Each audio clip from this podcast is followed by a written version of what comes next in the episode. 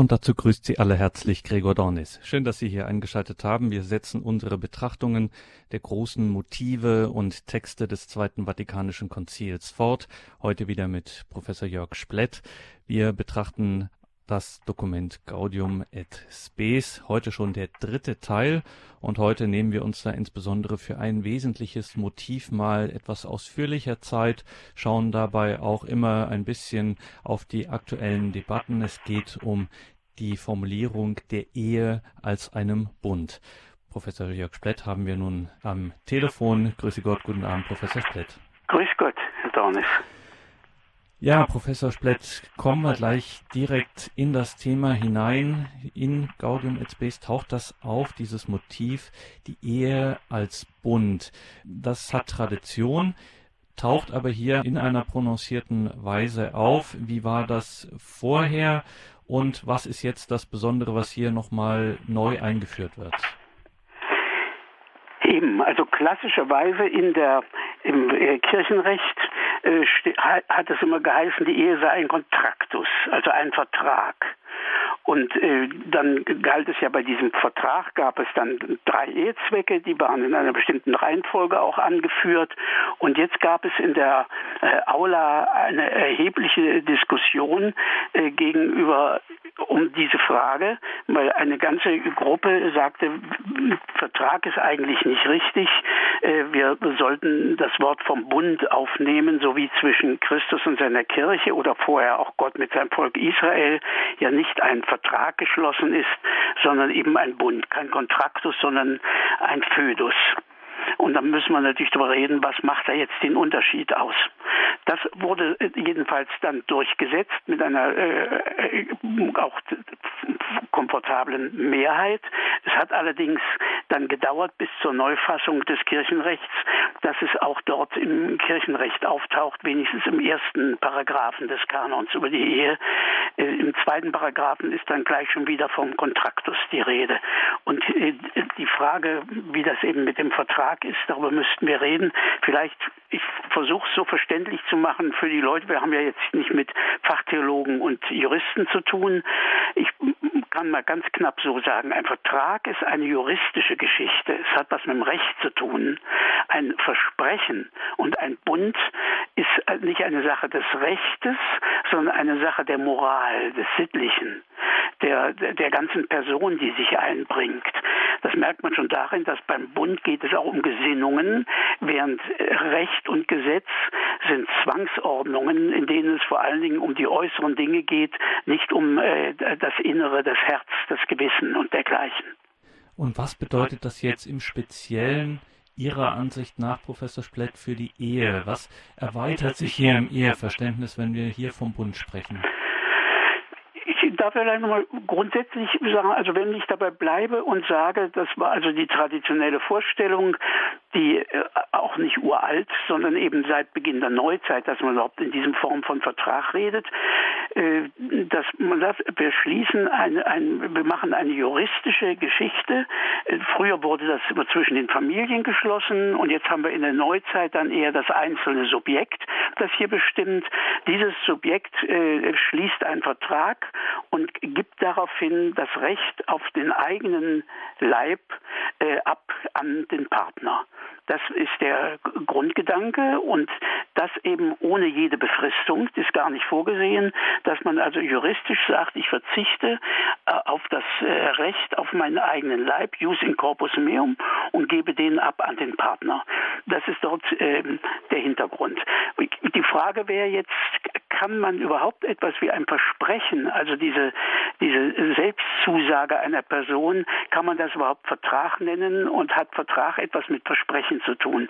Damit wir wieder nicht aneinander vorbeireden, selbstverständlich gehört zu einem Bund gehören auch Verträge. Man kann bei allen möglichen Gelegenheiten auch Verträge schließen, aber es ist ein Unterschied, ob ich sage, die Ehe ist ein Vertrag oder ob ich sage, die Ehe wird von Verträgen begleitet über die verschiedenen Unterschiede, die dabei herauskommen, kommen wir dann sicher noch darauf zu sprechen. Mir geht zuerst mal um diesen Kern, dass das Versprechen eine Sache von Person zu Person ist von Gesinnung zu Gesinnung oder sagen wir es ganz offen und ungeschützt von Herz zu Herz. Während ein Vertrag eine juristische äh, Festlegung ist, die entweder Fristen enthält oder nicht, sodass das wirklich zwei verschiedene Dinge sind. Ein, ein Versprechen ist kein Vertrag und ein Vertrag ist kein Versprechen. Nochmal, das eine ist juristisch und das andere ist jetzt fachlich gesagt moralisch, legal, eigentlich muss man sagen, also Personal. Das ist der Unterschied. Das kann dann schon Konsequenzen haben. Ich glaube, dass wir darauf noch zu reden kommen, äh, dass man dann sagen kann, wenn ich ein einen Vertrag geschlossen habe, in dem ich das Recht auf meinen Leib leider sagen die sogar Körper, also auf meinen Körper jemandem anderen verschrieben habe, ohne Frist, dann ist das eine Sache, aus der ich gar nicht herauskomme, weil das in dem Vertrag nicht festgesetzt ist so dass das immer bestehen bleibt. Und deswegen hat sich ja auch eingebürgert zu sagen, die Ehe ist unauflöslich in dem Sinn, dass sie gar nicht aufgelöst werden kann. Jesus hat nicht gesagt, sie kann nicht aufgelöst werden, sondern er hat gesagt, sie darf nicht aufgelöst werden.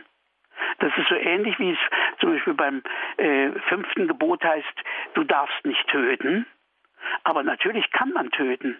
Man darf es nur nicht sodass das also schon ein eigentümlicher Schritt ist, dass diese Offenheit, die zunächst mal hieß, er darf nicht geschieden werden, dass daraus dann ab ungefähr Augustinus diese Vorstellung kommt, es kann gar nicht geschieden werden. Und das sind zwei verschiedene Dinge und hat dann Konsequenzen für das, was eben äh, im letzten, also im Jahr ja diskutiert worden ist in der Synode in Rom und was weiter diskutiert wird und was zu diesen lautstarken äh, Frontbildungen und Diskussionen bis ins Kardinalskollegium geführt hat, so dass man hier sehen muss, was lässt sich überhaupt hier machen. Also um es nochmal zu rekapitulieren, ähm, der Vertrag eher eine juristische Dimension, der Bund, wie Sie sagen, eine moralische Dimension, dann müsste man aber auch sagen, dass wenn das Konzil dieses einführt mit und uns auf die Ehe anwendet, den Bund ja. mit eben dieser moralischen Dimension, dann ist das aber auch eine geradezu stärkere ähm, Fassung der Ehe, also nochmal eine Verstärkung ja, dieses, ja. Äh, also ich meine, wenn ich einen Vertrag breche, dann mache ich mich strafbar und dann hat das auch eine moralische Konnotation. Wenn ich aber ein Versprechen zum Beispiel breche, dann ist das schon, das tut weh. So ist es. Das ist, äh, das finde ich sehr schön, dass Sie darauf zu sprechen kommen. Ich meine nämlich auch, deswegen fand ich das auch so wichtig, dass die Sache mit dem Bund eingeführt wurde. Es wird endlich Personal. Ich habe nämlich schon, ich erlaube mir das einfach auch so deutlich zu sagen, ich bin nicht glücklich über das, was wir an äh, Ehetheologie in unserer Tradition haben. Man hat den Eindruck, dass zwar einerseits dieser tolle Satz dort steht aus dem Epheserbrief, dass das ein Mysterium ist auf, im Blick auf Christus und seine Kirche, aber dass ich nicht sehe, wo das jetzt im Einzelnen durchgeführt wird. Das könnte man jetzt angucken schon, wie geht das Eheexamen los und all die Sachen. Ich meine, hier etwas äh, scharf formuliert, äh, sehe ich, dass der Luther gesagt hat, die Ehe ist ein weltlich Ding und das so weit entfernt die katholische Vorstellung im Praktischen auch nicht ist. Wenn Sie angucken, die, die Frageliste im dem, äh, Eheexamen und den anderen, dass man den Eindruck hat, äh, über die Ehe ist nicht viel entwickelt worden, weil die Theologen weitgehend eben Zölibatäre waren, die das sowieso etwas von dort her etwas distanziert betrachteten. Man kann schon sagen, dass nach dem Gefühl vieler Leute und nach den Texten auch so im christlichen Volk man so den Eindruck hatte, es ist fast so etwas wie eine halb erlaubte halbe Sünde mit der Ehe für Leute, die es eben nicht lassen können. Äh, dass aber das zum Beispiel eine innere Berufung, eine Sendung ist. Wo lesen Sie das in der Tradition? Und deswegen finde ich es also ungeheuer wichtig, dass hier eingeführt worden ist, dieser Begriff Bund und dass er eigentlich durchgeführt werden müsste. Nur ist er das eben nicht. Denn es ist nach wie vor, ist, die, ist das Sakrament der Ehe eins, das meiner Beobachtung nach ganz und gar in den Händen der Juristen ist. Die machen, was sie machen. Dafür sind sie ja Juristen. Und wir brauchen das Recht. Ich bin überhaupt nicht gegen das Recht. Mein Vater war äh, Richter und ich weiß, was äh, juristisches Denken ist. Das ist nicht der Punkt. Ich sage nur, dass es nicht die Mitte ausmacht um nochmal den Satz wieder zu sagen, die Ehe behaupte ich ist keine juristische Geschichte, sondern sie ist auch mit Juristerei umgeben. War immer so. Man hat immer auch Eheverträge geschlossen, aber nochmal, Eheverträge sind nicht die Ehe. Sie haben eingeschaltet in der Credo-Sendung bei Radio Horeb und Radio Maria. Wir sind im Gespräch mit dem Philosophen Professor Jörg Splett über das Thema Texte und Motive des Zweiten Vatikanischen Konzils und heute geht es uns im Speziellen um die Thematisierung der Ehe als Bund durch das Zweite Vatikanische Konzil in Gaudium et Spes und was daraus folgt. Also, Professor Splett, um es nochmal festzuhalten, Sie kommen jetzt nicht sozusagen mit einem neuen Vorschlag oder was auch immer ähm, daher, und, sondern Sie sagen, ähm, wir müssten uns eigentlich die Zeit nehmen, das in Konsequenz auch mal durchzudenken, was eben dieses Verständnis der Ehe als Bund wirklich und in aller Tiefe bedeutet. Ja, also das wäre mein Hauptpunkt. Äh, wenn wir jetzt, Sie hatten es vorhin ja schon angesprochen, wenn man eben an diese aktuellen Diskussionen äh, denkt, bis hinein in das Kardinalskollegium, dann sind wir zwar nicht bei diesem eigentlichen tiefsten und zentralsten Punkt, aber ich glaube, dass hier jeder merkt, äh, dass hier irgendetwas geschehen muss, wenn Sie daran denken, dass Sie so zwei Gruppen dort haben. Die eine Gruppe, die sagt, es muss alles so bleiben, wie es ist und jeder jeder, jede geschlechtliche Vereinigung ist ein neuer Ehebruch.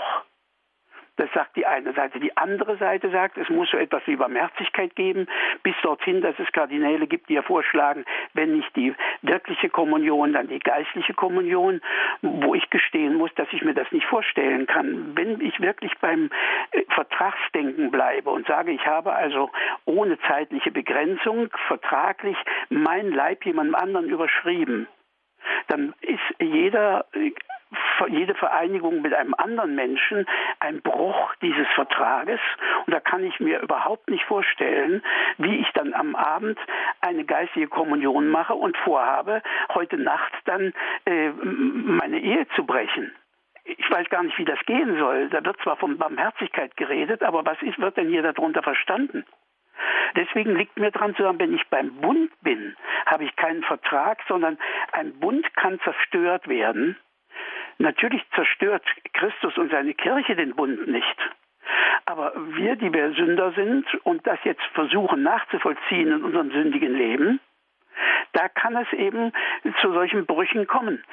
Und deswegen meine Parallele hin nochmal zu dem, zu dem Mord. Es ist ja eine merkwürdige Sache. Wie wollen Sie das auch den Leuten klar machen, dass jemand jemanden umbringen kann? Und dann kann er bereuen, büßen, er kann freigesprochen werden und er gehört weiter mit, also zum tätigen Christentum, zu den Sakramenten und zu allem und jedem. Jemand kommt aus der Ehe heraus, er wird verlassen, bleiben wir sogar erstmal bei diesem Punkt, das wäre nämlich auch darüber zu reden, er wird verlassen, schließt eine neue Ehe und muss jetzt entweder dort also geschwisterlich äh, leben und es nicht vollziehen oder er muss diese Ehe wieder verlassen, damit er überhaupt also wieder in die Gemeinschaft der Gläubigen und die Sakramente hineinkommen kann. Wie wollen Sie das eigentlich jemandem klar machen? Dass ein Mörder das ohne weiteres kann? Aber nicht einer, der verlassen wurde, neu geheiratet hat und jetzt in dieser Beziehung steht. Nun könnte man natürlich bei diesem Beispiel auch mit dem ruhigen Mörder einwenden, wenn der bereut und umkehrt. So ist es. Und kehrt er eben aber trotzdem ja zu je, eben jenem Jesus zurück, der seinerseits äh, ihn nicht verlassen hat, sich nicht neu gebunden hat, sondern weiterhin zu diesem Bund steht. Das heißt, es ist ein und derselbe. So ist es bleibt derselbe. Die Kirche bleibt auch dieselbe, obwohl man bei der Kirche schon sagen kann, ich möchte nur daran erinnern, von den Kirchenvätern angefangen bis zu großen Theologen äh, des letzten Jahrhunderts, die äh, Artikel geschrieben haben, Balthasar Viraner, über die Casta Meretrix, über die keusche Hure, um es ganz wörtlich zu sagen, wie es ist. Das wird, über, das wird von den Propheten über Israel gesagt und das sagen die Kirchenväter im Blick auf die Kirche. Also die Kirche ist selber so jemand, die schon äh, auch selber sündig ist, nicht bloß einzelne Mitglieder von ihnen, so dass dieser Name dorthin passt, aber Jesus Christus hält seine Treue und bleibt verbunden. Die Sache ist, ob diese Treueverbindung in derselben Form jetzt äh, bleiben muss oder nein, nicht muss, sondern einfach so ist, also dass das nicht, nicht aufgelöst werden darf, sondern gar nicht aufgelöst werden kann. Das müsste ja erstmal doch bedacht und belegt werden. Zumindest nimmt ja aber doch die Kirche für sich in Anspruch, dass sie an der Stelle sagt, sie kann es nicht. Und das hat sie auch in der Tat in der Tradition immer getan. Ja, sage erstmal was Grundsätzliches vielleicht dazu. Mhm. Ähm, es gibt tatsächlich eine gewisse Spannung zwischen dem Theologen und dem Lehramt. Das heißt, das Lehramt ist nicht dafür da, revolutionär neue Ideen zu haben, sondern das Lehramt steht zu dem, was da ist und hält das fest. Und jetzt muss es auf der anderen Seite aber ja einen Dogmenfortschritt geben der Theologe Schmaus in München hat immer gesagt, jedes Dogma ist ein Wegweiser. Er zeigt, wie es weitergeht. Es geht nicht mehr zurück bei gewissen Streiten, aber es geht weiter. Und weiter geht es nur, indem einzelne Theologen äh, sich trauen, äh, Vorschläge zu machen, die dem Lehramt erstmal nicht gefallen. Das gibt dann Schwierigkeiten, da reibt sich's dran, bis Dinge dann übernommen werden. Ah, ich nenne gleich ein ganz wichtiges Beispiel im Zweiten Vatikanischen Konzil. Wenn Sie daran denken, dass im 19. Jahrhundert Päpste wiederholt gesagt haben, die Religionsfreiheit ist ein Wahnsinn und das kommt überhaupt nicht in Frage, das kann es gar nicht geben. Dann haben einzelne Theologen anderes gesagt, dann wurden es mehr Theologen. Und dann hat tatsächlich das Zweite Vatikanum ein Papier gemacht, über das wir auch irgendwann vielleicht nochmal reden wollen, über die Religionsfreiheit, wo eben jetzt die Pius-Brüder gesagt haben, nein, wir bleiben bei dem, wie das Lehramt vorher war und machen da nicht mit. Also es gibt einen Fortschritt im, im, Denken der Kirche immer nur, dass erstmal Theologen probieren, mit Argumenten dem Lehramt etwas zu bedenken zu geben, was sie bisher nicht in derselben Weise überlegt haben. Bis hin zu Paradigmenwechseln. Das ist äh, nur so geht die unsere Dogmengeschichte und unsere Glaubensgeschichte von Anfang an bis heute durch. Credo, der Glaube der Kirche bei Radio Horeb und Radio Maria. Wir sind heute im Gespräch mit Professor Jörg Splett. Wir sprechen über ein wesentliches Motiv des Zweiten Vatikanischen Konzils, die Ehe als Bund im Dokument Gaudium et Spes, machen jetzt hier an dieser Stelle eine Musikpause und sprechen gleich weiter über vieles, was damit zusammenhängt und was wir damit noch mitbedenken müssen, unter anderem Personenbegriff und ähnlichem. Darüber, wie gesagt, nach der Musikpause mehr.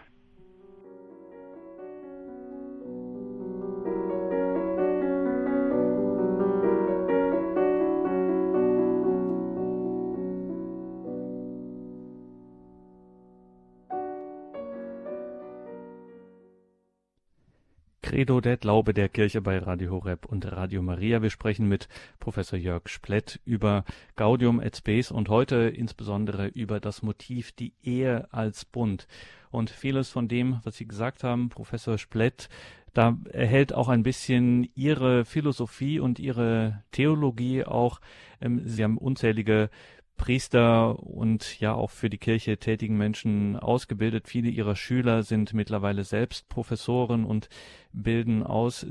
Deswegen kommen wir an der Stelle auch, nutzen wir das gleich ein bisschen, um auch Ihrem Denken hier ein bisschen auf die Spur zu kommen, von wir zum Beispiel in diesem Motiv der Ehe als Bund davon sprechen, sich gegenseitig zu schenken, dieses Versprechen, das man sich gibt. Da hängt ganz viel auch am Personenbegriff. Sie haben gesagt, jetzt haben an einer Stelle gesagt, jetzt wird es endlich Personal mit dieser Formulierung des Bundes. Vielleicht können Sie uns noch mal erklären, was das bedeutet ein, äh, ein Vertrag hat eigentlich nicht unmittelbar was mit Personen zu tun, sondern ein Vertrag wird geschlossen zwischen Parteien. Das können Einzelne sein, das können Gruppen sein und der Inhalt des Vertrages sind auch äh, äußeres Verhalten und dergleichen, weil eben das Recht eben eine Zwangsstruktur äh, äh ist und die wir unbedingt auch brauchen im äh, Leben. Die Frage ist nur, ob dieses das Recht in das, ins Zentrum gehört oder ob das eben äh, Rahmenbedingungen sind. Hier jetzt im Blick auf die Ehe, ich darf nochmal äh, erinnern, was ich da begonnen hatte zu sagen. Wenn Jesus sagt, die Ehe darf nicht ähm, geschieden werden, dann ist das nicht dasselbe wie zu sagen, sie kann nicht geschieden werden. Das ist einfach so eingeschoben worden äh, einige Zeit später. In meinen Augen ist das eine Übernahme dessen, was die Rabbinen machen. Die nennen das ein Zaun ums Gesetz machen. Wenn dort im Alten Testament etwas verboten ist, dann beschließen die Rabbinen immer, dass alles mögliche andere schon vorher verboten ist, damit man gar nicht an das Verbotene herankommt. Zum Beispiel, wenn in der Bibel steht, dass man das Zicklein nicht in der Milch der Mutter kochen soll, dann führt das dazu, dass man hinterher in der Küche alles doppelt haben muss, einmal fürs Milcherne und einmal fürs Fleischerne und dass man das auch beim Essen auseinanderhalten muss. Wenn man Fleisch erst gegessen hat, muss man zweieinhalb Stunden warten, bis man was Milchernes isst oder so etwas. Ich halte das übrigens nicht für eine gute Pädagogik, weil wenn Leute dann auf jeden Fall schon mal schuldig werden, dann sagen die dann eher, jetzt bin ich sowieso schon äh, daneben, dann kann es auch richtig sein, so dass ich diese Idee mit dem ein Zaun drumherum machen nicht für glücklich halte. Und ich halte deswegen das auch nicht für eine glückliche pastorale Lösung, etwas, wo Jesus sagt, es darf nicht sein, zu verwandeln in ein, das kann überhaupt nicht sein. Das wird an keiner Stelle, finde ich, belegt oder ausgeführt. Ist das so, meinen Sie das so ein bisschen, könnte man das in Analogie so verstehen, äh, wie so Artikel 1 des Grundgesetzes, so dass die Würde des Menschen unantastbar ist, äh, wo dann die Juristen immer erklären, na, das ist eigentlich so als Imperativ gemeint quasi, sie darf so nicht. Ist. Vielen Dank. Mhm. Ja, das meine ich. Wobei es tatsächlich ja so ist, das ist mir immer noch wichtig, wenn ich zu reden habe, vor allen Dingen bei jungen Leuten auch über die Personenwürde, dass in einer gewissen Weise die Personenwürde tatsächlich nicht weggenommen werden kann. Bei Kant gibt es zwei Seiten, wo er das so sagt. Der Lügner äh, verliert es. Auch Spähmann hat mm, an einer Stelle gesagt, dass man selber seine Würde verlieren kann. Ich halte das nicht für richtig. So sehr jemand sich herabgewürdigt haben mag, wie man sagen kann, oder wie er herabgewürdigt worden sein mag, zum Beispiel von den Dann in Auschwitz oder so, bleibt er trotzdem ein Subjekt, dem Achtung gebührt. Also er kann die Würde gar nicht ganz verlieren. Man kann sie antasten, aber man kann sie ihm nicht wegnehmen. Hier ist es noch schärfer, meine ich. So wie also jemand das Leben genommen werden kann und er wird nicht wieder lebendig, so kann ich eben auch einen Bund, behaupte ich, zerstören. Ein, ein Vertrag, der geschrieben ist, ist erstmal da, den kann ich brechen, aber er bleibt weiter bestehen. Während ein Bund, den jetzt ein Mensch im Ganzen aus seinem Herzen schließt, das kann eben so gehen, dass das wirklich zerstört wird. Es wird nicht ungeschehen gemacht, er bleibt bestehen. Aber er bleibt nicht so bestehen wie bei einem Vertrag, den ich einfach jetzt unterzeichnet habe und wo, es, wo der einfach ungeniert weiter gilt, ganz egal, was ich mache sondern dass hier etwas äh, zerbrechen kann, bereut werden kann und dann eben aufgegeben wird. So ähnlich wie wir ja sagen, dass eben der Tod die, die Ehe trennt. Das ist auch nicht die Meinung aller Leute. Es gibt Leute, die sagen, nein, das geht über den Tod hinaus und das gehört genau zu unserem Leben noch dazu. Andere sagen wieder, nein, also bis der Tod uns scheidet. Dann ist aber auch, wenn ich jetzt zum Beispiel derjenige bin, der den Bund bricht, ja. ähm, dann sagen Sie aber auch, dass ich dann ab einem bestimmten Zeitpunkt ähm, dann auch nicht mehr zurückkehren könnte anders als ich es zum Beispiel bei Gott und bei Christus kann, wo ich noch in der letzten, wo ich sozusagen den größten Blödsinn anstellen kann ja. und in der letzten Sterbesekunde aber noch die Möglichkeit habe, umzukehren. Ja. Und dann gibt es diesen Bund eben noch. Der ist nicht gebrochen. Christus hat sich nicht, äh, obwohl ich ihn so schwer verletzt und enttäuscht habe, hat sich nicht neu gebunden, sondern steht weiterhin Christus zu diesem schon. Bund. Ja, das mhm. Rama würde das Trans die transzendentale äh, äh, Dimension nennen, also so das, das innerste Wesen, das es war. Aber zugleich gehört ja hier eine kategoriale äh, Dimension dazu.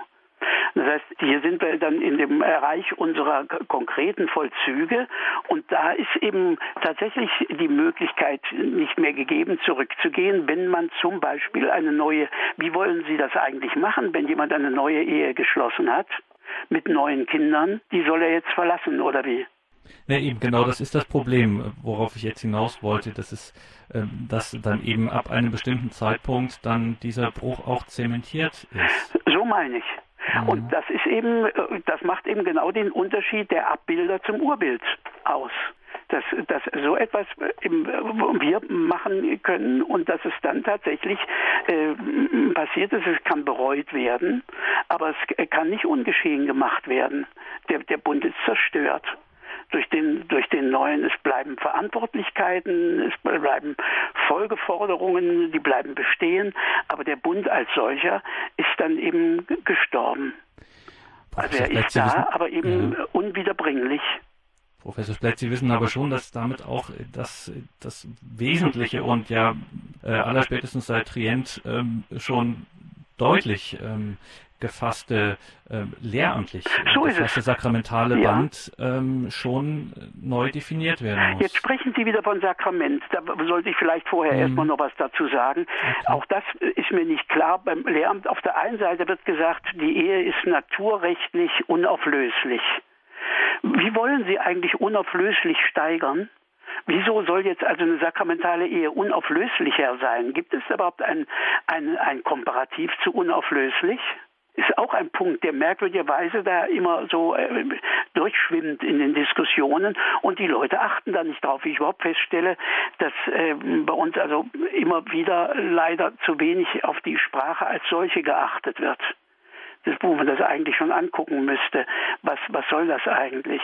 Und das geht dann in so manche äh, Dinge auch der Übersetzung hinein. Wenn zum Beispiel gesagt wird, weil im Latein steht Amissa, der, auch der, die Entlassene darf nicht wieder heiraten, was übrigens am Anfang der Kirche durchaus also vorkam, dass sie auch wieder heiraten durften. Äh, das heißt eben nicht entlassen, das ist kein Passiv, sondern das heißt eine, die sich gelöst hat, zum Beispiel so dass Amissa da gar nicht richtig ist. Wir haben zwischendurch haben wir in unserer äh, Bibel tatsächlich äh, in unseren Texten äh, unglückliche Übersetzungen. Ich nenne Ihnen nur eins der klassischsten Beispiele, dass äh, Hieronymus es so übersetzt hat und die Leute auch, dass Jesus Maria Magdalena gegenüber sagt, rühr mich nicht an. Noli me tangere.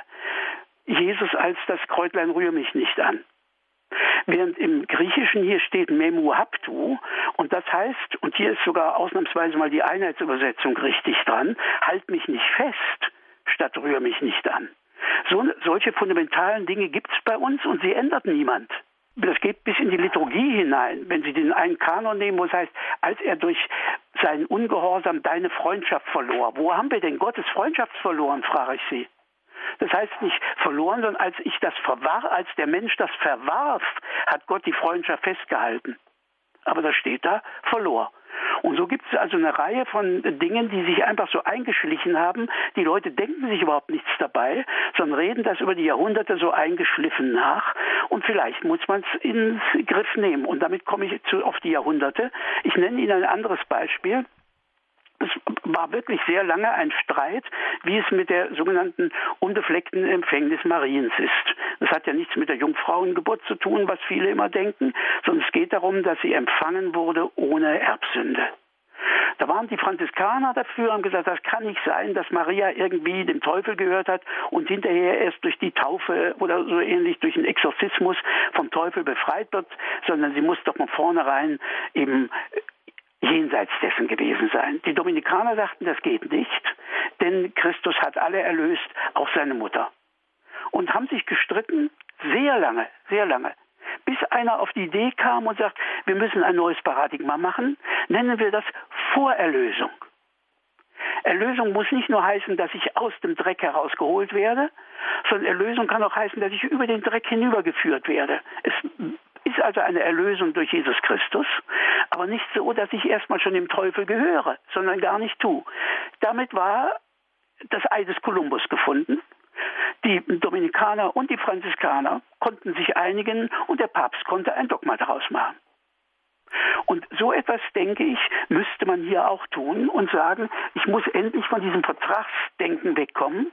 Ich muss vom Bund reden und muss dann sehen, was hier äh, geschehen kann und was hier gemacht werden kann, in Analogie dazu, dass auch das Mordopfer nicht mehr zum Leben gebracht werden kann, sondern es ist tot. Äh, wie hier trotzdem ein Neuanfang möglich ist, ein äh, Leben, ein, ein zweiter Schritt. Müsste man natürlich wieder dazu sagen, auch wenn wir das jetzt schon in, der, in unserem Gespräch hatten, Professor Splett, aber äh, bei der unbefleckten Empfängnis war es eben so, dass die Kirche bis zum Zeitpunkt der Dogmatisierung sich eben lehramtlich sehr zurückgehalten hat mit Wortmeldungen, was hingegen jetzt ja natürlich bei unserer Problematik der Ehe eher nicht der Fall ist. So ist es. Da haben wir schon sehr starke ja, Festlegungen so und das würde ja. schon, also das mhm. ist dann schon schwierig. Das ist schwierig, ist richtig. Ich finde nur, dass äh, gerade, also das, worauf Sie dorthin werden, äh, gerade ein Argument für mich, äh, also für, ich für mich als Argument benutze, dass ja, da sieht man, dass die Leute da überhaupt nicht drüber nachgedacht haben, weil denen die Ehe halbwegs wurscht war. Man soll eigentlich nicht heiraten, sondern man soll eigentlich, der äh, Christ voller wirklich berufen ist eben, äh, das war ja dann der, der, der Schritt zu sagen, ich lebe eben im Rätestand und bin damit, wie das Ignatius in seinen, in seinen Konstitutionen schreibt, auf Eilmärschen zum Himmel unterwegs, während es Leute gibt, die pflücken rechts und links die Blümchen und das sind halt so Menschen zweiter Klasse, das brauchen wir eben auch, das muss ja sein, aber das ist nicht so ganz ernsthaft, deswegen ist da auch keine richtige. Haben Sie schon mal was gelesen? Also wirklich Texte zur Berufung, zur Herrlichkeit der Ehe, gibt es solche Texte überhaupt? Hier herrscht doch eine ganz merkwürdige Befangenheit. Um ein neues Beispiel zu nennen, wieder Aufmerksamkeit auf die Sprache.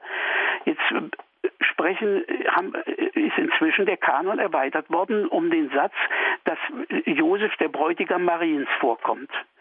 Können Sie mir mal erklären, warum das Bräutigam heißt? Der ist Ihr Mann. Er hat sie geheiratet. Er war erst ihr Bräutigam. Und dann wollte er sich trennen.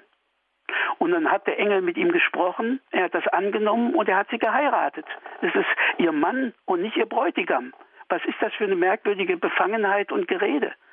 Und diese Unsauberkeiten, überhaupt nicht bedacht, nicht durchvollzogen. Das haben sie auf Schritt und Tritt, erlaube ich mir so in aller Schärfe zu sagen, ich lasse mich dafür auch prügeln. Also wenn das dann äh, sein muss. Äh, Müssen Sie keine Angst haben, prügeln Sie nicht. Dass man sagt, was äh, hier muss endlich angefangen werden, das auf eine gleiche Stufe zu heben, als eine gleiche Berufung, äh, die besteht, und dass man von dort her das entwickelt und aufnimmt und dann eben sagt, das wurde bisher zu wenig bedacht, das hat man einfach so weiter vollzogen und mitgenommen, zum Teil dann auch noch so in einer Gegenformulierung hin aus pastoralen Gründen und gegen aufgrund der Reformation dann nochmal gegen die äh, Reformierten und die äh, Theologie der Ehe, bei den eben keine Theologie bei der Reformation, dass man das einfach von dort her so übernommen hat.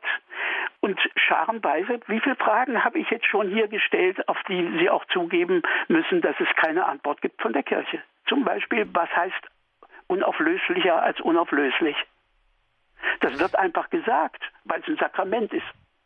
Aber was wird denn dabei gedacht? Um Ihnen da auch entgegenzukommen.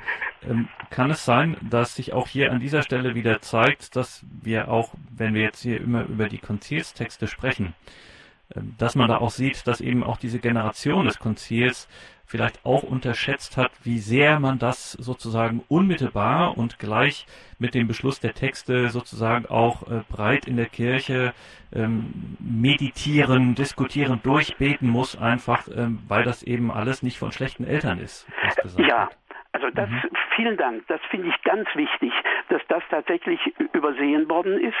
Äh, deswegen gab es ja auch immer so etwas Reserven, gerade also bei Pateraner äh, zu diesem Text und auch bei Lüback, auch bei Balthasar dass die gesagt haben, hier ist manches etwas dilettantisch und ein bisschen schnell so einfach so notiert in dieser Begeisterung, dass wir da was Neues anfangen. Das geht ja schon mit dem Titel los, der bloß das Positive formuliert, äh, was übrigens auch erst also ziemlich spät äh, gekommen ist. Vorher wurden erstmal Freude und Trauer genannt.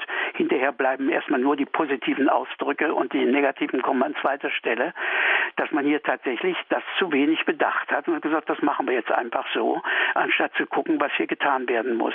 Das gilt ja ganz massiv ja nochmal dann auch für die Liturgiereform, nicht wahr? Dass da eben auch zu wenig in der Weise geschehen ist und vermittelt worden ist, sodass wir dann dort her, von dort her dort auch wieder diese Brüche und die Gräben haben zwischen den verschiedenen äh, Flügeln eben. Dann öffnen wir auch die Diskussion, um nochmal auf Ihre jetzt auch verstärkt angemahnte Unterscheidung zwischen ähm, natürlich und sakramental zu kommen. Könnte man nicht auch jetzt gegen Ihre Argumentation einwenden, dass sie eben, sagen wir, zu wenig sakramental äh, denken, dass sie sehr stark von aus einer natürlichen Perspektive, vielleicht sogar aus einer menschlich-psychologischen Perspektive argumentieren und zu wenig mit der übernatürlichen Dimension arbeiten, eben mit der sakramentalen, die sozusagen unhintergehbar ist. Das könnte man ja auch Ihnen entgegenhalten. Ja, ja, kann man durchaus sagen. Und äh, wer weiß, ich versuche natürlich also mein Gewissen zu erforschen, aber da wir alle Sünder sind, weiß ich tatsächlich nicht, wie weit das eine Rolle spielt nach meinem, äh, nach dem, wie ich mir das äh, versuche klarzumachen, meine ich, dass ich das sehr deutlich im Blick habe und aber zugleich darauf achte, dass ich jetzt das Sakrament, das ist ja die katholische Gefahr, nicht magisch verstehen darf. Das heißt, alle die Sakramente machen, heben nicht unser Sündersein auf sondern das bleibt bestehen. Äh, das Sakrament hat einerseits das Opus Operatum, diese Wirkung aus sich selbst, von, von Jesus Christus her, von, von Gott her, die bestehen bleibt. Und sie hat auf der anderen Seite es mit fehlbaren äh, Menschen zu tun, ohne dass durch, den, durch jede Form von Fehler jetzt gleich schon das Sakrament dann unwirksam oder ungültig wird. Das muss man im Einzelfall nochmal schauen, wann es wirklich ungültig wird. Das gehört ja auch zu den Debatten um die Ehe, dass man sagt, welche Ehen sind überhaupt gültig geschlossen worden, sakramental, wenn die Leute überhaupt gar nichts glauben, aber sie werden gar nicht groß gefragt. Ich weiß das von meinen Priesterfreunden, die fragen schon, wollen, wie wollen sie sie haben? Ja, feierlich. Dann sagen die schon als erstes, also Messe wird da nicht gemacht zum Beispiel. Weil die Leute gar keinen Sinn dafür haben. Die wissen gar nicht, was da richtig los ist. Nicht bloß die Gäste, sondern das Paar selber oft genug. So dass äh, tatsächlich hier äh, ich aufpassen muss, ma magisch darf man nicht werden. Und das ist die Gefahr äh, des Katholizismus natürlich. Denken Sie an, was man daraus gemacht hat aus diesen Herz-Jesu-Freitagen, die einem dann die Todesstunde sicherstellen, was die Leute sich da zurechtgelegt haben oder so. Also, ich meine, dass ich sehr deutlich das Bewusstsein Sakrament im Auge habe, aber dass das Sakrament nicht magisch über das Scheitern und über das äh, Nicht-Glücken der, der Menschen hinweggeht, sondern dass sie eben auch in der Sünde wirksam wird. War natürlich, jetzt sagen Sie, das Sakrament hebt unser Sündersein nicht auf könnte man ihm die Gegenfrage stellen, kann denn unser Sündersein das Sakrament aufheben? Das geht ja nach kirchlicher Vorstellung nicht. Aber Sie, ich will darauf hinaus, weil Sie es am Anfang nee, gesagt haben. Äh, äh, nehmen wir es doch ruhig auf, äh, äh Herr Donnis. Ich finde es schön, Sie fragen, ich würde so sagen, natürlich kann das Sündersein so weit gehen, dass es das Sakrament aufhebt. Mhm.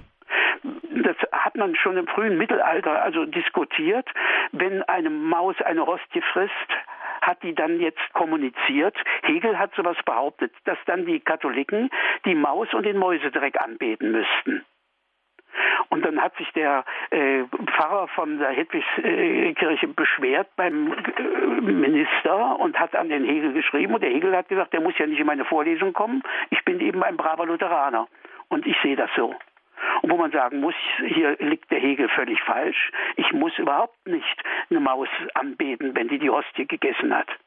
Aber es gibt genug Christen, die meinen, ja, das wäre so. Ich habe noch gelernt im Kommunionunterricht, was ich machen muss, wenn ich erbreche und dann sei da noch die Hostie da. Und dann wurde groß darüber geredet, was man da jetzt machen müsste, während ich vom Pateraner gelernt habe, Christus ist in dem Brot, solange es, es Brot ist für den Menschen, solange es erbrochen ist, ist er überhaupt nicht mehr da drin. Bevor wir uns jetzt da ähm, an diese Diskussion verlieren, wir müssen hier auch auf die Zeit schauen und Professor Spletz, Sie haben da eine ganz eigene Meinung und vor allen Dingen, Sie sind sehr froh, dass Sie sich hier auch der Diskussion stellen. Ja. Und ähm, deswegen geben wir auch Ihnen, liebe Hörerinnen und Hörer, jetzt Gelegenheit, hier in der Sendung anzurufen. Sie können nachhaken, auch wenn Sie mit manchem nicht einverstanden waren, können Sie hier gerne anrufen und mit Professor Splett ins Gespräch kommen. Er steht Rede und Antwort, wie man das von ihm kennt. Er ist gern im Dialog 089 517 008 008 ist unsere Telefonnummer. Wir machen jetzt eine kleine Musikpause und dann sind Sie dran, liebe Hörerinnen und Hörer 089 517 008 008. Außerhalb von Deutschland bitte 0049 89 517 008 008.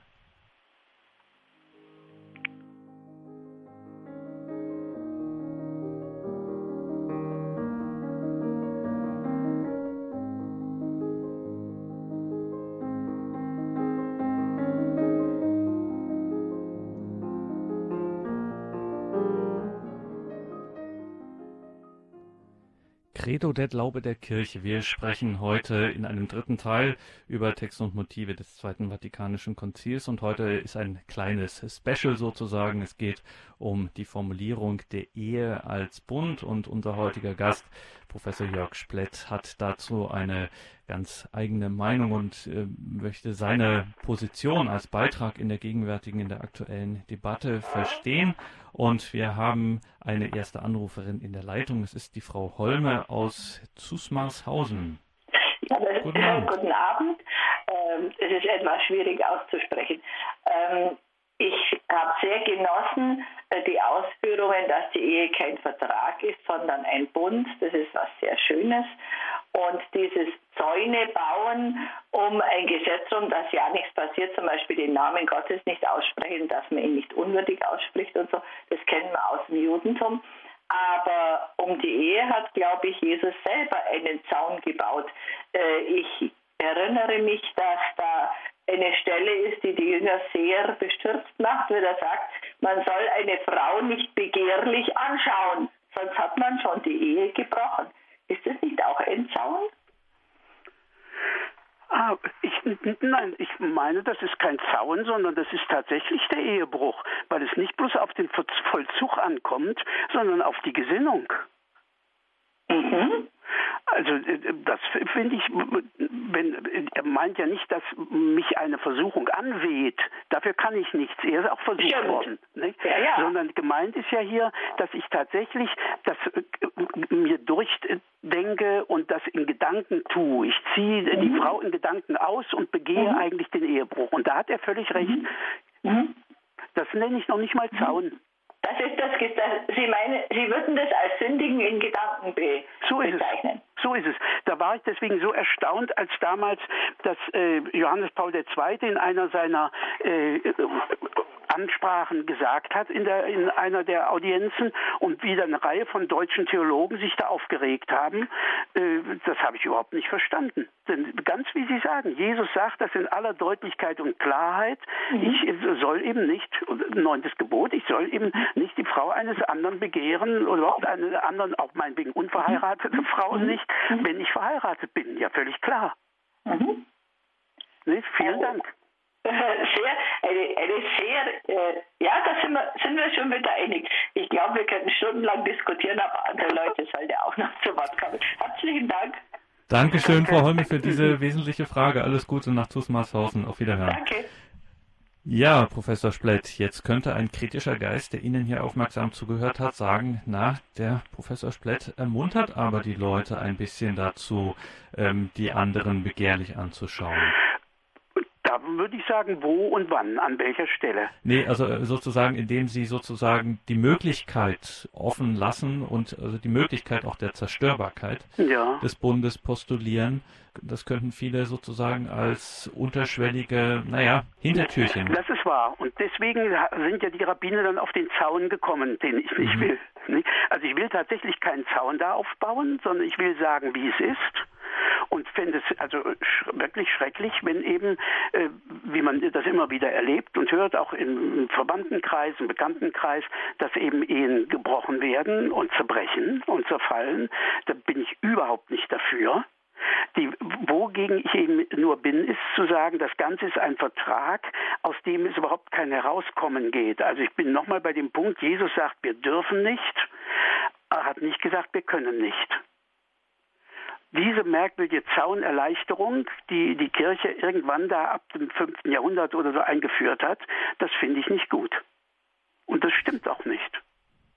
Vielleicht können wir nochmal auf dieses äh, wesentliche, ja auch neu entdeckte kirchliche Motiv der gegenseitigen Spendung des Ehesakramentes ja. kommen, wie Sie das jetzt genau verstehen, also ah, ja. was da genau da passiert. Da würde ich gern was zu sagen. Mhm. auch da sagt ja das Lehramt in Trient und danach, die Eheleute spenden sich das Sakrament. In meinen Augen ist das äh, eine Folge daraus, dass man nicht an das Medium denkt, das es im Griechischen gibt, sondern man hat nur in der deutschen Sprache aktiv und passiv. Und wenn ich sage, ich will nicht bloß verheiratet werden, wie das also früher war von der Familie her und in anderen Kulturen, ja, das ist ja auch ein Problem bei uns in Deutschland, nochmal bis heute so ist, dann bleibt eben nur das Aktiv übrig und dann sagt man also, die Eheleute spenden sich selber das Sakrament. Klar ist zwar, dass man sich nicht kaufen kann, aber das Sakrament kann man sich spenden, vor allen Dingen, wenn man sich noch obendrein einbildet, das sei ein Vertrag. Da schreibt natürlich jeder seinen Namen drunter und dann ist das so.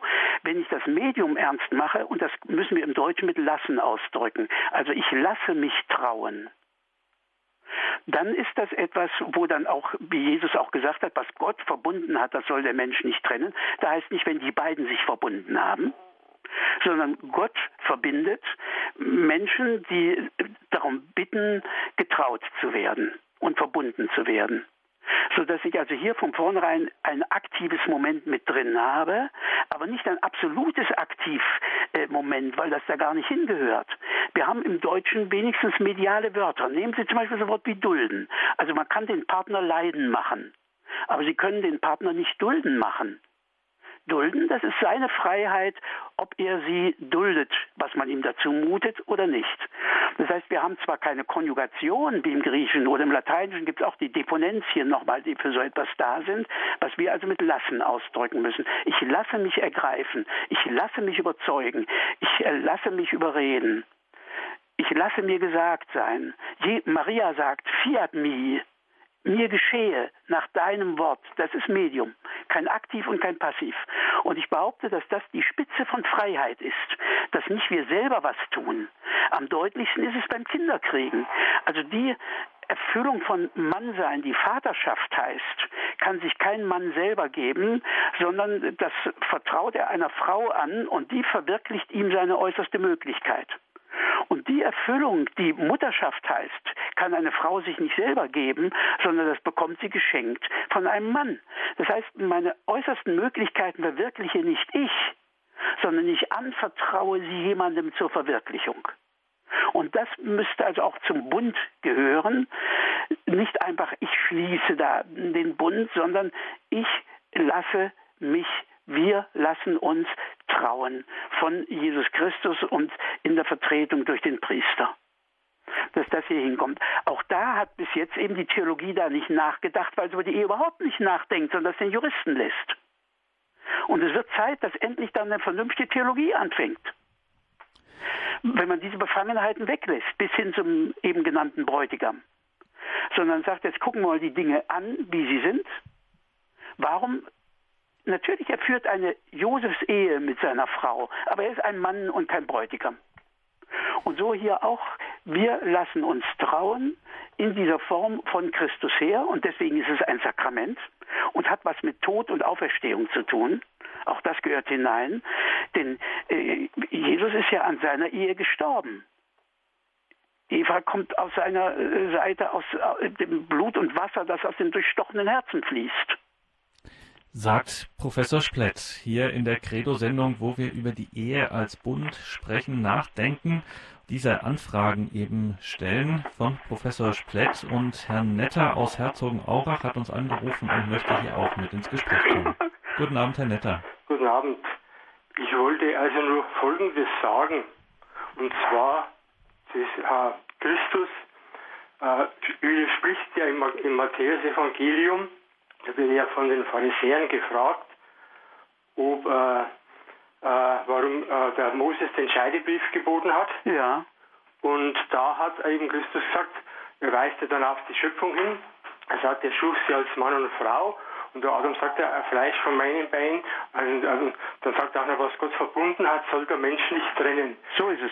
So, ja gut. Aber dass ein Mensch äh, trennen kann, heißt ja nicht, dass er es darf. Das heißt, man muss dann den Begriff der Sünde oder des sich Gott widersetzen, da sage ich einmal, einführen.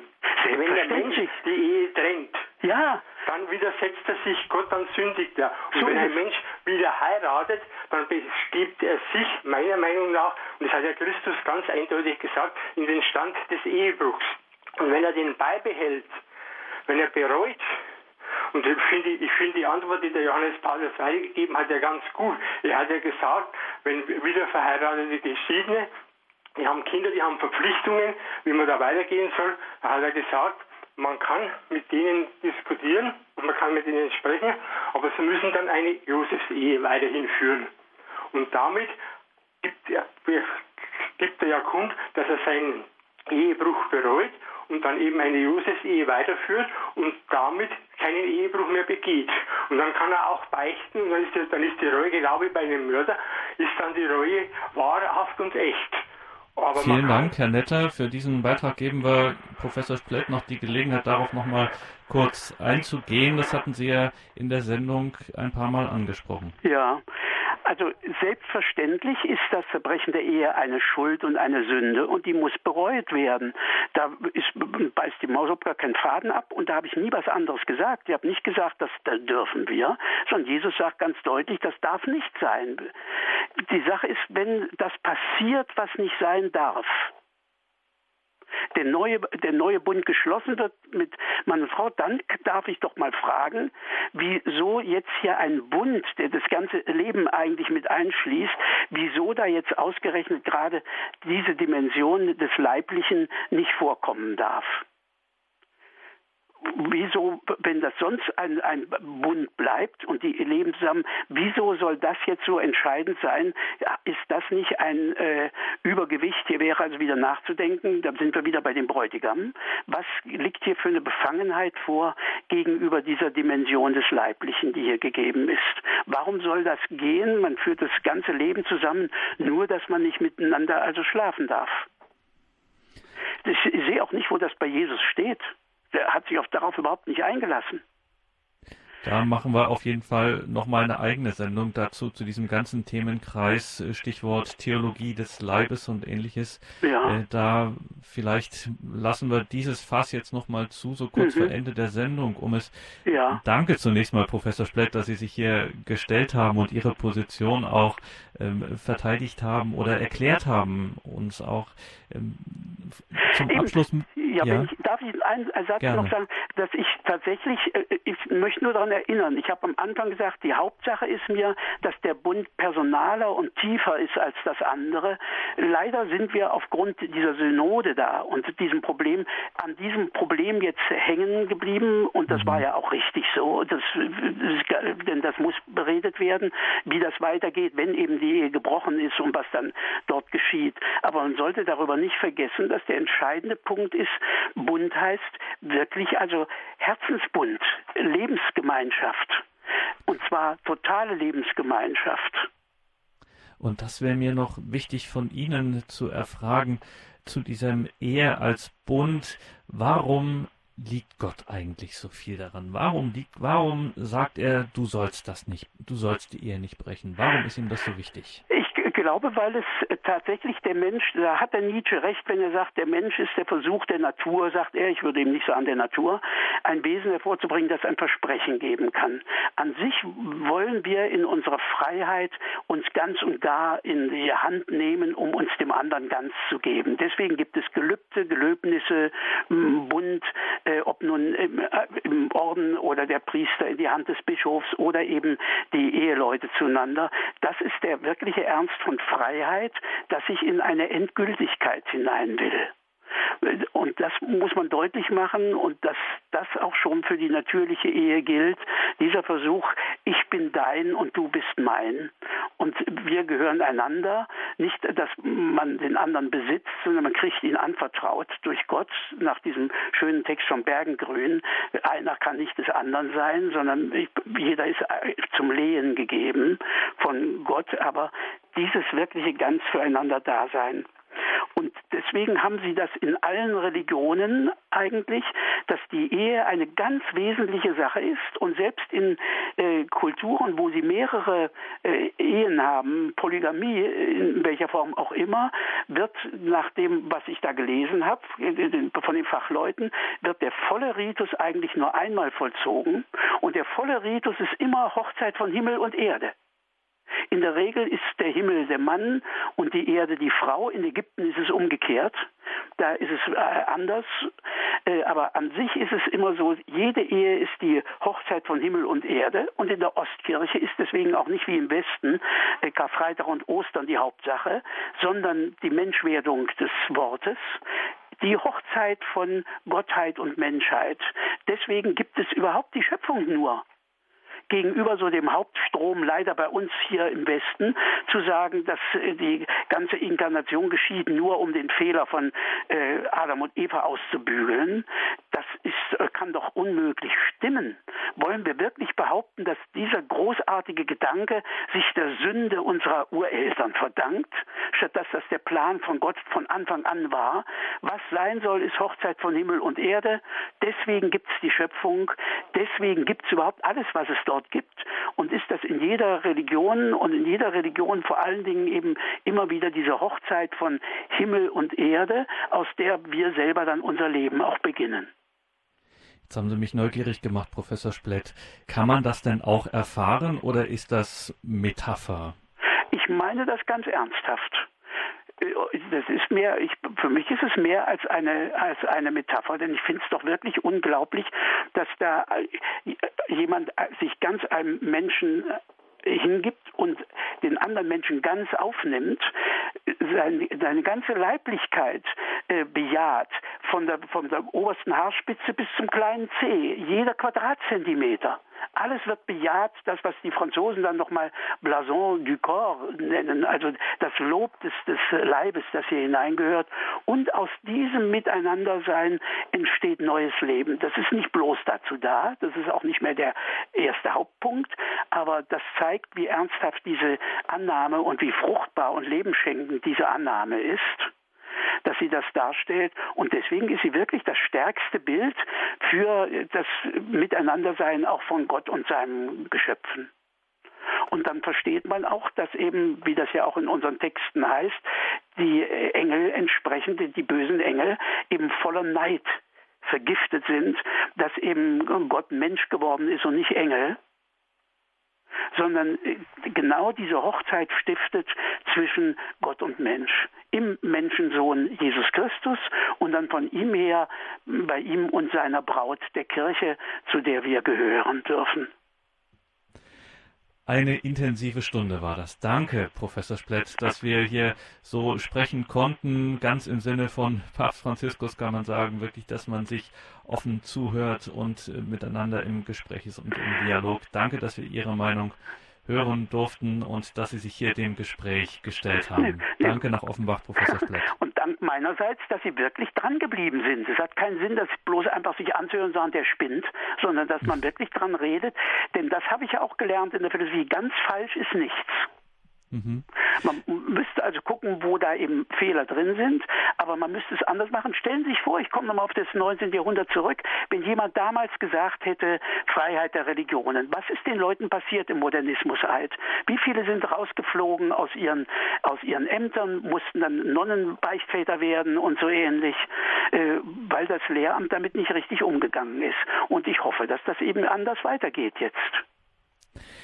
Somit haben auch Sie einen Diskussionsbeitrag äh, gegeben. Danke nochmals, Professor Splett, und wir freuen uns auf das nächste Mal, wenn wir hier weiter in die Texte des Zweiten Vatikanischen Konzils schauen und dazu von Ihnen auch profunde Interpretationen bekommen. Danke, alles Gute, bis zum nächsten Mal. Nach Offenbach auf Wiederhören. Danke. Danke auch Ihnen, liebe Hörerinnen und Hörer, fürs Dabeisein, auch dass Sie sich hier in der Sendung beteiligt haben. Davon, von dieser Sendung gibt's wie immer CD und Podcast. Schauen Sie auf horeb.org, unsere Homepage. Danke an Silvia Groß im Hintergrund in der Regie. Sie begleitet Sie nun weiter durch das Programm. Gleich um 21.40 Uhr beten wir das Nachtgebet der Kirche, die komplett, gehen dazu in den Bregenzer Wald nach Schwarzenberg zu Pfarrer August Bechter. Ihnen allen einen gesegneten Abend und eine behütete Nacht wünscht Ihr Gregor Dornis.